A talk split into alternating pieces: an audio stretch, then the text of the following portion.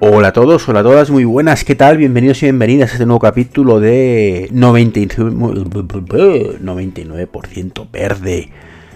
Este podcast maldito, sí, este, este es el capítulo maldito. La verdad es que llevo, esta es la tercera vez que lo grabo y ya no sé ni lo que digo. Entonces, bueno, eh, tuve un problemilla ayer, lo grabé con el móvil, no se escuchaba muy bien, no he vuelto a grabar antes, directamente desde la página web de Anchor, que es donde alojamos este podcast, y no sé qué ha pasado, que no se ha grabado la mitad Así que nada, pues vuelvo a intentarlo. Esta vez ya sentadito, con mi GarageBand abierto, con un micrófono incluso mejor. Si ya no sale bien esta, me retiro, cierro el podcast y, ya está, ¿no? Bueno, lo primero hablaros de, que vuelva a la normalidad. Vuelva a la normalidad me refiero de podcasts más cortitos. Mm, he tenido dos podcasts un poco más largos con esa PH de entrevista al amigo Antonio Recio. Mm, si no lo habéis escuchado, ya se está dando. Sinceramente, ya se está dando porque es una, una entrevista brutal y súper interesante, sobre todo. Divida en dos capítulos. Eh, tengo más entrevistas. Eh, tengo más entrevistas, concretamente mm, dos, mm, de dos propietarios de vehículos eléctricos que nos dan su opinión, diferentes opiniones, diferentes casos, ¿vale? Y que publicaré pues en las próximas semanas. No os preocupéis, Juan y Enrique, que no me olvido de vosotros, ¿vale? De verdad, mil gracias por, grabar conmigo y tranquilos que publicar publicaré y saldréis a la luz y todo el mundo os conocerá y vuestros coches y vuestras aventuras y vuestras opiniones que son muy muy interesantes. Hoy, como digo, pues, quería volver a la normalidad en un podcast en un formato más corto, empezando por, hablando de algo que ya comenté un poco de, pasada con el amigo Antonio, y es el tema de los paneles solares.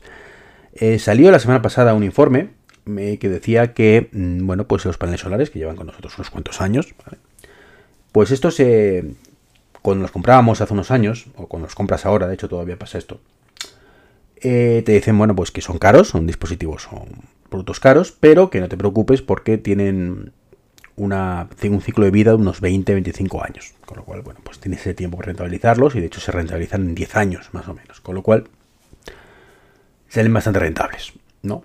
Entonces, bueno, pues con eso en mente, mucha gente ha comprado paneles solares. La sorpresa ha venido cuando resulta que, al igual que pasó en su momento con las baterías, esas previsiones por parte de los fabricantes han sido demasiado pesimistas. Y es que resulta que el ciclo de vida real de esos paneles que decían 20-25 años es entre 40 y 50 años. Con lo cual, una auténtica pasada. ¿vale? Así que más rentable todavía y, bueno, mejor, ¿no? Cuanto más duren mejor y, cuanto más pues, se puedan aprovechar mejor. Y, y más todo verde, ¿no? Entonces, bueno, pues genial y maravilloso.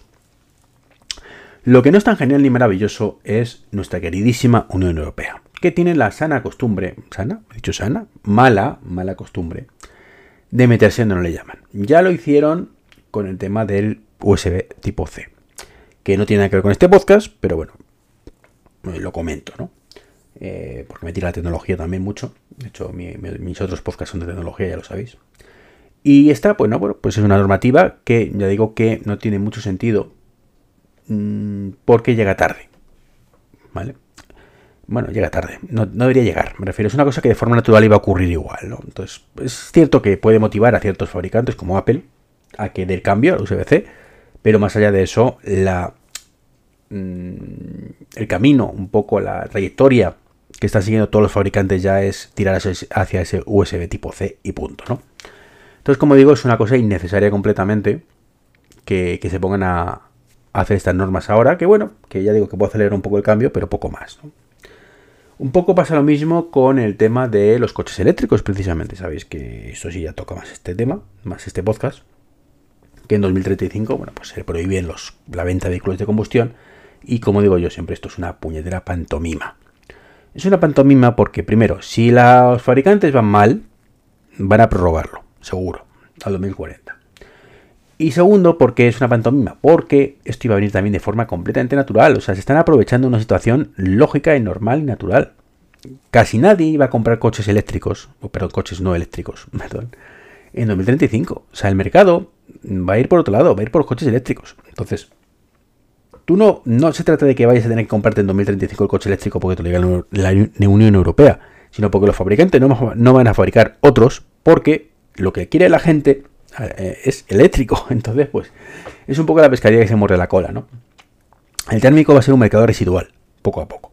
Poco a poco, evidentemente, bajará los precios de los eléctricos, eh, las autonomías, bla, bla, bla, todo lo que hemos dicho muchas veces, y diremos más veces todavía en este podcast, pero mm, esto ocurrirá, ¿vale? Nos pese a quien nos pese, o le pese a quien le pese, a los haters, a los cuñados, a todo el mundo esto ocurrirá, ¿no?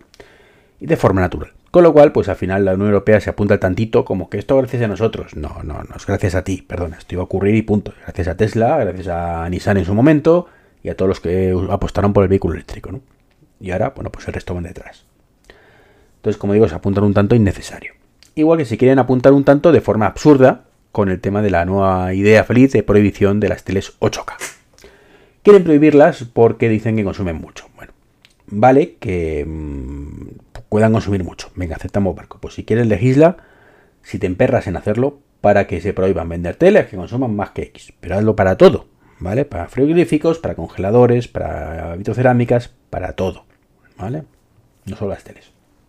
Y segundo, eh, más allá de meterte donde no te llaman, hay que tener en cuenta que las televisiones 8K es un mercado residual. No es que sea residual a día de hoy. Es que seguramente sea residual durante mucho tiempo para la gran mayoría de personas. Igual que hay teles todavía que se venden a 1080, vamos a tener teles 4K mm, por mucho tiempo, porque una tele 1080 se ve estupendamente hasta, creo que eran 44 pulgadas, 42, 44 pulgadas, que es cuando empiezas a... Ah, no se ve tan bien como yo creía y el 4K empieza, empieza, a tener sentido y tiene sentido hasta más o menos 65-75 pulgadas. Incluso 85 si me apuras. Que es cuando empiezan a tener sentido de 75-85 pulgadas las 8K. Y ahora la pregunta es, ¿cuántas teles 8K de, de 75-85 pulgadas se venden? Pocas. Primero porque son muy caras y segundo, y más importante, porque el tema caro pues poco a poco va disminuyendo. ¿no? es el tema de dónde la meto porque todos nos encanta una televisión de 100 pulgadas, de, 150 pulgadas, de 300 pulgadas, pero no tengo paredes para ello. Entonces, como el españolito medio tiene un salón de a lo mejor de 25 30 metros, algunos más, algunos menos, y en allí suelen tener muebles, y el espacio para televisión incluso era para 24 o 30 pulgadas con mucho 32, y ya cuesta muchas veces meter una más grande. Em, hombre, si ahora ya cuando redecoras, pues ya pones muebles un poco más amplios, con más huecos para la tele y demás. Pero bueno, ya digo que dependerá de cada caso, pero generalmente no hay muchas casas que, tengan hueco realmente para poner una televisión tan sumamente grande. Que la nueva construcción se tenga en cuenta y demás, mm, vale, venga. Pero ya os digo que el españolito medio, creo yo, creo yo que ya la de 55 ya es un tamaño grande, importante. Y, y no suelen demandar más. No tengo cifras de venta yo, pero ya creo que, creo que sinceramente que más grandes, que sí, que todo lo que pueda, cuanto más grande mejor, ¿vale? Pero una vez que hemos alcanzado ya, porque tener en cuenta también que, con el tiempo, pues, y me estoy enrollando con un tema que no tiene nada que ver con esto, ¿no? Pero bueno, lo comento ya que estoy. Eh, con el tiempo pues se han reducido los marcos. Para decir, donde antes tenías una tele de 32 con unos marcos enormes, pues ahora tenías una de 40 con, sin marcos. Pero ese espacio ya está. O sea, una vez que reducido ya los marcos, ya no puedes reducirlos más. Ya puedes quitarle un milímetro más como mucho, pero poco más, ¿no? Ya es pantalla, pantalla, pantalla, ¿no? Como digo, sinceramente, se meten en unos jardines innecesarios para un mercado completamente residual, por lo menos a día de hoy. Cuando además el problema real, por lo visto, es el tema del HDR, que consume mucha luz y el brillo y demás. Bueno, pues ya digo, legisla en sentido de brillo, legisla en sentido de, de vatios de consumo, eh, lo que tú quieras, pero que es algo abierto para todos y que todo el mundo puede hacerlo, ¿no? Porque esto, sinceramente, yo soy muy verde, pero esto me parece muy mal. Igual que me parece relativamente mal el tema de nuestro plan MOVES, que es un poco el tema del día de hoy que quería comentaros, y es cómo funciona el plan MOVES, porque sí, habéis escuchado eso de que un coche eléctrico tiene un descuento de 7.000 euracos, y con el plan MOVES y que es maravilloso y que tú vas y en vez de 50.000 pues te vale 33 o incluso si te vale 30 pues te sale por 27 o 23 mejor dicho y si les aprietas un poco por 20 entonces tienes un coche eléctrico casi gratis, de regalado. Bueno, pues todo el mundo, yo el primero estaría encantado que esto fuera así, pero es mentira. ¿Vale? Es mentira o es una verdad con muchas comillas. El plan MOVES es cierto que, que subvenciona parte del vehículo eléctrico, primero hay que tener en cuenta Bueno, este plan Moves además es exclusivo creo para vehículos eléctricos, los anteriores además eran también una pantomima con vehículos de gas y demás, una tomadura de pelo, pero bueno, vamos a centrarnos en el actual, el Moves 3, que, creo que está vigente hasta final de 2023, y como digo, tiene efectivamente una, una subvención de hasta 7.000 euros. Bien, condiciones. Primero, tu coche no vale todos, ¿vale? No vale todos los eléctricos, valen los eléctricos que valgan hasta 45.000 euros masiva. No está mal, en años anteriores en incluso menor dinero, y claro, pues entraban tres modelos, ¿no? Ahora entran bastantes, incluso te puedes comprar un Model 3 básico o un Model I básico, con lo cual, bien, bien. Estoy bien. Como digo, 45.000 masiva, Que si no me fallan los cálculos, vamos a ponerlo aquí, 45 por 1,21 son 54.450 euros, para que os hagáis una idea, ¿vale? Hasta 55.000 euros casi, pues podemos tener este, este plan Moves ahí. Bien. Como digo, está eso, perfecto tenemos una opción, un abanico de coches disponibles bastante amplio, con lo cual si, quieres puedes acceder fácilmente. Bien. Primera condición. Para que te dé los 7.000 euros, tienes que achatarrar un coche. Primero. Cosa que no todo el mundo tiene por qué hacer. Es decir, tú tienes un coche antiguo, muy antiguo, te interesa. Si es un coche menos antiguo, pues te interesa más venderlo. Con lo cual, pues el pasamos de 7.000 a 4.500 euros, que sigue siendo un dinero. Estamos hablando un 10% prácticamente del valor del coche, sin contar el IVA. El problema viene cuando te dicen, o cuando te enteras de que esto no es tan bonito. Que esto es lo que es un poco quería aclararos ahí aquí. Y es que, mira, yo soy muy verde, pero la verdad ante todo, ¿no? Eh, la realidad es que tú entras el dinero. Si tú te compras un Model I de 55.000 o de 54.450 euros tú pagas el Model I de, 54.450 euros. O sea, mm, fin, no, no hay opción. Bueno, eh, creo que te descuentan 1.000 euros por el Moves que pone el concesionario realmente y luego te... tal, pero bueno, da igual. Y lo que ocurre es que luego te lo dan, ¿vale? o en teoría te lo dan. Te lo dan a cabo de 2-3 años, tranquilamente, para que las prisas son para los cobardes, ¿no? Con lo cual tú de momento eh, adelantas 45.000 euros masiva, como digo, y con un poco de suerte, pues en dos años te toca una, una pequeña pedrea en la primitiva, o en la lotería, de esos 7.000 euros como mucho. ¿Cuál es el problema? Bueno, que esos sí te lo dan, porque es que mm, tienen una cosita muy maja algunas comunidades autónomas, desconozco cuáles, que escuché el otro día, y es que hacen todo lo posible por no dártelo. Qué raro, ¿verdad? ¿No? El gobierno haciendo de gobierno, ¿no? Entonces te prometo una cosa para convencerte y luego pues ya no, no te doy lo prometido porque total ya, ya has pagado el coche, ¿no? ¿Qué es lo que hacen? Bueno, pues te ponen todas las trabas burocráticas del mundo, incluyendo, pues, por supuesto, pedirte la documentación como varias veces, ¿no? Hasta tres y cuatro veces, de forma que te dicen que tienes X días para entregar la documentación y si no, pues pierdes la ayuda. Claro, mm, tienes que estar al quite y contestar rápidamente, mandar la documentación una y otra vez, una y otra vez, una y otra vez, hasta que ya por fin dicen, bueno, pues parece ser que este no es, no es un tonto, no es un pardillo, como yo pensaba, así que le tengo que pagar, ¿no? Eh, bueno, triste, muy triste que esto funcione así, en vez de, en vez de ser como debería, ¿no? Y es más entero la documentación, toma tu dinero, pero no, no a los, ya, ya no a los dos años, ¿no? A los dos meses, ¿vale? Te admito dos meses, pero no más, ¿no? Como digo, una vergüenza cómo funciona este plan Moves. Y luego, pues ya digo, mm, no solo eso, sino que todavía tenemos letra más pequeña todavía. Es, tienes que pagarlo tú, ya te lo daré algún día, te voy a poner todas las trabas del mundo para pagártelo, y una vez que te lo pague, el año siguiente, tú tienes que hacer la declaración de la renta. Bien, el plan MOVES es un ingreso.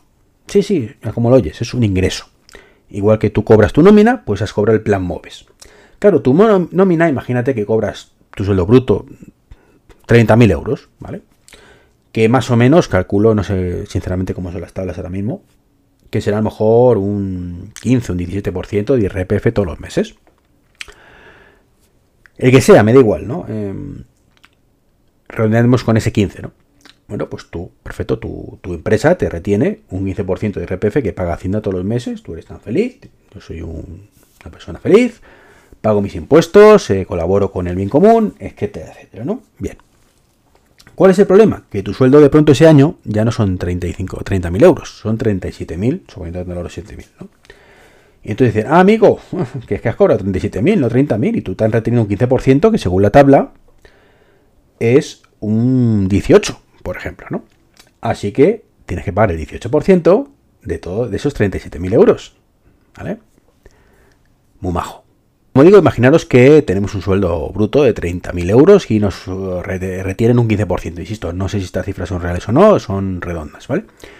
Bueno, pues al cabo de un año nos han retenido pues aproximadamente unos 4.500 euros, que no está nada mal. Eh, seguridad social y toda esa parte, ¿no? Te hablo de IRPF como tal, ¿no? Bien, accedemos a un coche eléctrico con el plan MOVES 3. Bien, pues ese año, cuando nos lo pagan, los 7.000 euracos, aquí uno tras de otro, pim pam, pim pam, al día siguiente hacemos la declaración de la renta, ¿no? Y como digo, de pronto nuestro sueldo pasa a ser 37.000 euros el año ese, en cuestión. ¿Qué es lo que ocurre con esos 37.000 euros? Supongamos de que la fortuna está de nuestro lado y no cambiamos de tabla. Y seguimos pagando un 15%. Bueno, pues el 15% de 37.000 euros son 5.550 euros. Así sin más. Claro, hemos pagado solamente 4.500. Nos han retenido 4.500, con lo cual tenemos que pagar unos 1.000 euros de, RPF por no haberlo declarado previamente. 1.000 euros, que o sea, nos han dado 7.000 y ahora te, me que pagar 1.000. Bravo, gobierno, ¿eh? Bravo. Ya son 6.000. Pero no solo eso, eh, imaginemos que tenemos la mala suerte de que nos sube un 2% ese porcentaje de RPF. Con lo cual, pues ya hemos pasado de, de 37.000 con 15 a 37.000 con un 17%, en cuyo caso al año hay que pagar 6.290 euros. Bien, pues si no me fallan las matemáticas, nos tocaría pagar, ¿vale? 1.790 euros del MOVES. Es decir, ya pasamos de 7.000 a prácticamente 5.000. Bien, gobierno, bien, maravilloso. Y todo por hacer las cosas como el culo. ¿vale? Como el culo. Porque sería mucho mejor si mm, lo hiciéramos con otros países, como en otros países. Luego nos sorprendemos, evidentemente, de que España pues, esté a la cola de los países que, que tienen, pues, que venden vehículos eléctricos. Pero es que, ¿cómo, ¿cómo va a ser otra manera? Vamos a ver, pensemos con cabeza. no, nos toca pagarlo de golpe, eh, ya no lo darán si no lo dan, si no lo dan pasan dos años, luego me quitan además un 20% casi de eso, y luego encima, pues me hacen un el lío e intentan hacerme el lío para no pagármelo siquiera, ¿no? Entonces, bueno, es muy feo, muy feo cómo funciona esto. ¿Cómo hacen otros países? Bueno, primero tienen la opción de, en algunos casos, de descuento directo. Eh, y es posible hacerlo legalmente, ¿eh? No penséis que no, lo estamos viendo con el tema de la gasolina. ¿Sabéis esos 30 centimillos que no se quita el gobierno, que nos regalan? Supuestamente que te lo, te lo quitan por otro lado, ¿vale? Pero vale. de ilusión también se vive, de pensar que no sale la gasolina más barata. Eh, bueno, pues esos 30 céntimos es un descuento directo que te hace la gasolinera y luego, pues te digamos que la gasolinera habla con el gobierno, dice, papá gobierno, mm, dame por favor mis 30 céntimos, que, se los he quitado yo, ¿no? Y entonces ya se lo dará algún día, ¿no? Bueno, pues esto, pues pueden hacer lo mismo con, con los concesionarios y decirle, mm, descuento, te un descuento, ¿vale? De 7.000 euros en el coche y ya te lo doy yo luego, ya está. Y entonces tú ya no es un sueldo que tú tengas que luego mm, declarar de ninguna manera, porque es un descuento que te han hecho. Porque tú, si un coche cuesta 30 ahora mismo y el concesionario te dice que te lo dejan 28, tú no tienes que pagar nada por esos 2.000 euros, ¿vale? Entonces es un descuento directamente que hace el concesionario. Pues esto sería un poco lo mismo. O también incluso, ya en un sumum de, sueños húmedos e eróticos, podríamos pensar que en España se haga como en otros países, insisto, que es quitar el IVA de los coches eléctricos de forma temporal por lo menos. Para fomentar su compra, esas tonterías, ¿no? Tanto que queremos ser todos verdes, yo el primero. Por lo menos facilitarlo un poquito. Quitar ese 21% de IVA y que los coches, bueno, pues cuesten, pues eso, que en vez de 55.000 te cueste 45.000, básicamente. 10.000 euritos, que es un poquito más que, el MOVES, ¿no? Teniendo en cuenta además que luego hay que quitarle 2.000 euros, ¿vale? Eh, entonces, bueno, pues si quitamos el IVA, pues de, nuevo mm, figura como ayuda indirecta, con lo cual no, no es algo que tengas que declarar y el coche te sale notablemente más económico y todo el mundo estaría súper contento de poder comprar un coche eléctrico con las ayudas del gobierno que le quita el IVA y yo quiero un Tesla y así puedo y de esta manera no. Entonces, y el coche eléctrico crecería un montón en España en muy poco tiempo. Pero bueno, como tenemos los cafres que tenemos en el gobierno, me da igual que gobierno este partido.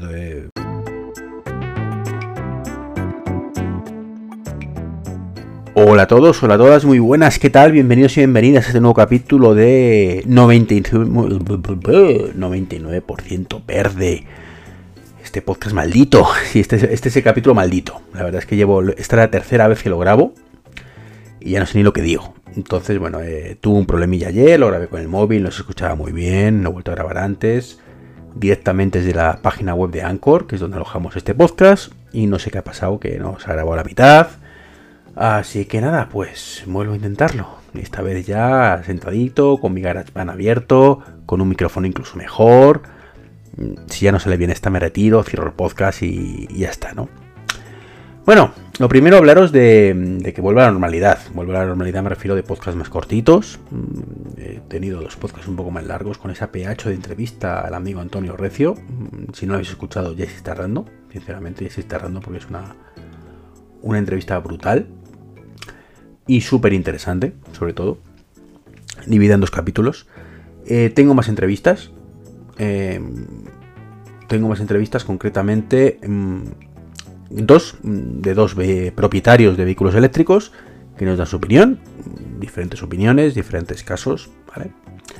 Y que publicaré pues en las próximas semanas. No os preocupéis, Juan y Enrique, que no me olvido de vosotros, ¿vale? De verdad, mil gracias por, grabar conmigo y, y tranquilos que publicar publicaré y saldréis a la luz y todo el mundo os conocerá y vuestros coches y vuestras aventuras y vuestras opiniones que son muy muy interesantes. Hoy, como digo, pues, quería volver a la normalidad en un podcast en un formato más corto, empezando por hablando de algo que ya comenté un poco de, pasada con el amigo Antonio, y es el tema de los paneles